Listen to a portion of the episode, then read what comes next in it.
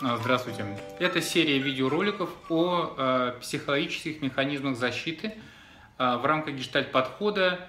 И в начале каждого видео будет небольшая вводная часть про психологические механизмы защиты, поскольку там много чего нужно сказать. И также в каждом ролике будет рассмотрен отдельный механизм защиты и какие-то приведены примеры из бытовой жизни для того, чтобы это было понятнее, нагляднее и полезнее. А что же такое психологические механизмы защиты? Это такие различные способы сохранить привычное нам, знакомое нам, ну не знаю, ощущение себя или же ощущение других и избежать каких-либо изменений. А, мы же всегда стремимся удержать мир вокруг и мир внутри себя в состоянии, ну, знаете, такой предсказуемости – а изменение – это тревога и необходимая адаптация в виде ну, внешних и внутренних перемен и усилий, которые совершать часто нам не хочется. Одновременно с тенденцией сохранить э, все неизменным у нас присутствует также желание. А желание – то, что толкает нас что-либо менять. Желания могут приходить извне, как импульсы от окружающих людей и ситуаций – так и появляться внутри нас от ощущений дискомфорта, неудобства и возникает желание что-либо поменять. Если вот не углубляться в причину ну, вот нашей тяги менять что-либо, поскольку существует вот огромное множество представлений о том, ну, как бы, что стоит за вот желанием, то стоит зафиксировать, что э, у нас присутствуют два импульса. Первый импульс – пусть все остается так, как есть. Заметим, что не пусть остается все хорошо, а пусть остается, потому что знакомо. И второй импульс – давай изменим что-либо, чтобы было лучше. Следовательно, тоже сделаем ну, такую заметку, что в точности, как мы хотим, никогда не получается. А удовлетворенность результатом зависит от ну, такой степени нашей критичности к своим ожиданиям. Так вот, Э, психологические механизмы защиты обеспечивают привычное нам э, представление о себе и о мире э, вокруг нас. С их помощью мы стараемся регулировать себя, даже стараемся регулировать окружающих нас людей. Любая вот такая вот защита необходима для нашего выживания. И в то же время вот невозможно ну, от нее отказаться навсегда и также невозможно быть вообще без защит. А важно, что мы могли бы их трансформировать э, в что-то иное, иначе мы теряем силы, испытываем неудовлетворенность к своему существованию. Ну, смотрите, к примеру, если вы представите себе щит, который можно ну, применить для того, чтобы защититься от нападающих на вас врагов, то прячась ну, за ним, вы прекрасно ну, поймете, вот, какой необходимый и что такое защита.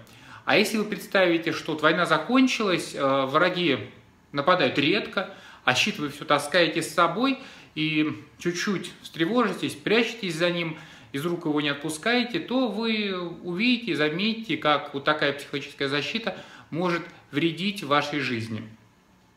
Итак, психологические защиты будут выстроены вот в этих роликах по двум векторам. Это движение от «мы» к «я», и силе возбуждения, такой энергии, которая ну, сдерживает данный конкретный механизм защиты.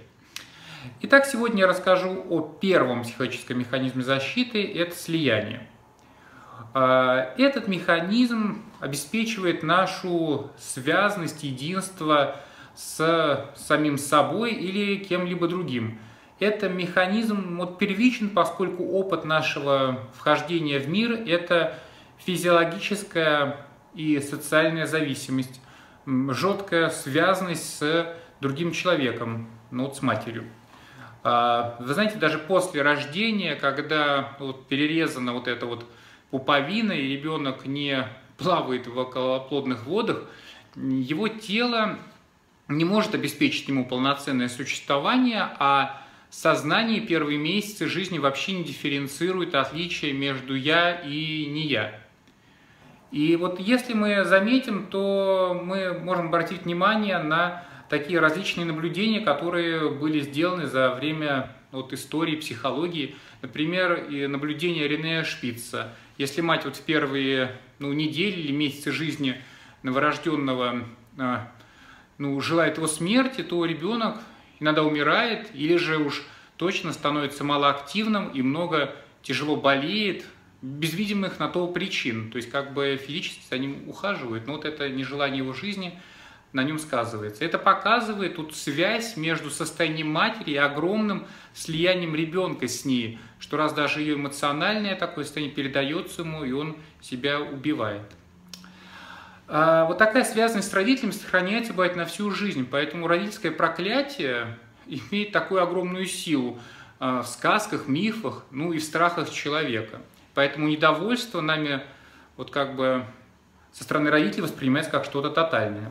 В бытовой жизни мы встречаемся с механизмом слияния не только в отношениях вот таких вот мать-ребенок, а наше отношение к своему такому физическому телу по большей части связано с отсутствием вот ясной дифференциации ощущений. А, мы воспринимаем свое физическое я, свое физическое тело как что-то, обеспечивающее нам функционирование, но мало замечаемое на самом деле. В основном мы замечаем себя через боль. И довольно часто болезнь является единственным способом нашего ну, такого осознавания себя и сознание как бы таким образом обращает наше внимание на себя самого. А если вот большинство людей ну, попросить подробно описать свое тело, то первые несколько минут, а иногда и часов, это правда сложно, потребуется на то, чтобы обнаружить, а, ну знаете, вот такие части своего тела, которые были скрыты от нашего восприятия, но благодаря которым мы ходили, жевали или говорили. Вот. И благодаря такому механизму, вот как слияние, мы можем достаточно долго находиться в дискомфортной для нас ситуации, поскольку ну, так, не различая неудобных ощущений, мы э, не очень осознаем свой дискомфорт. Э, в нашем таком активном сознании не появляется вариантов ну, вот, что-либо менять. И часто осознавание, что я долго пребывал в слиянии, и выход из него, ну вот обнаруживается через, ну что, бывает через такое сильное чувство голода. Вот когда уже пропустил, что хотел есть, вот под ложечкой подсасывал, а вот уже сильно хочу есть.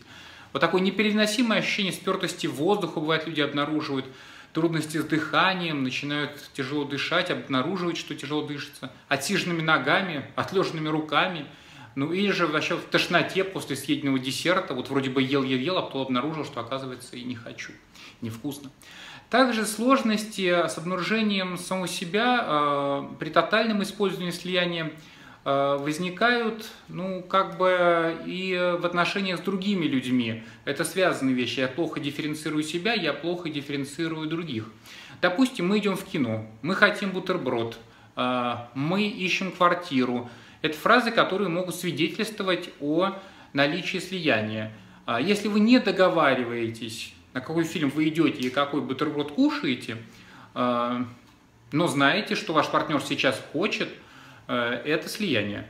Важно отличать опыт, в результате которого я узнал другого человека, и мою уверенность в том, что мы хотим одного и того же. А, и важно вот отметить, что мы можем обнаружить слияние, как и любой другой механизм, в принципе, только при выходе из него.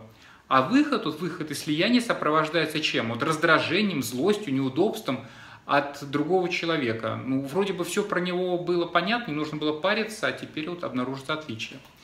Проявление слияния, в отношениях ну, может быть, давайте вот в двух формах. Вот в активной форме и пассивной. Активная форма слияния – это человек предпринимает такие действия для того, чтобы вот между ним и другим не было отличий. К примеру, взрослый может яростно реагировать на желание подростка закрыть дверь в комнату, так как это ну, сталкивает взрослого с разрушением слияния, обнаружением того, что а с ребенком мы не схожи, и желанием вернуть, вот, э, ну как бы силой вернуть привычную похожесть. И вот пассивные формы слияния – это, знаете, такое недифференцирование отличий, а невозможность замечать их и обнаруживать. Вот, к примеру, такие регулярные опоздания. Ну, я думаю, вы сами могли опаздывать или кто-то из ваших знакомых, вот, которые вот, э, проявляются в такой форме слияния, когда человек удивляется реакции недовольства на его, ну, допустим, там, часовое отсутствие.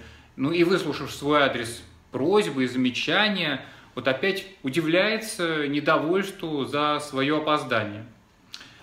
В конце хочется сказать, что важной функцией такого механизма защиты, а, как слияние, является возможность расслабляться рядом с другими, чувствовать себя в чем-либо единым со своим окружением.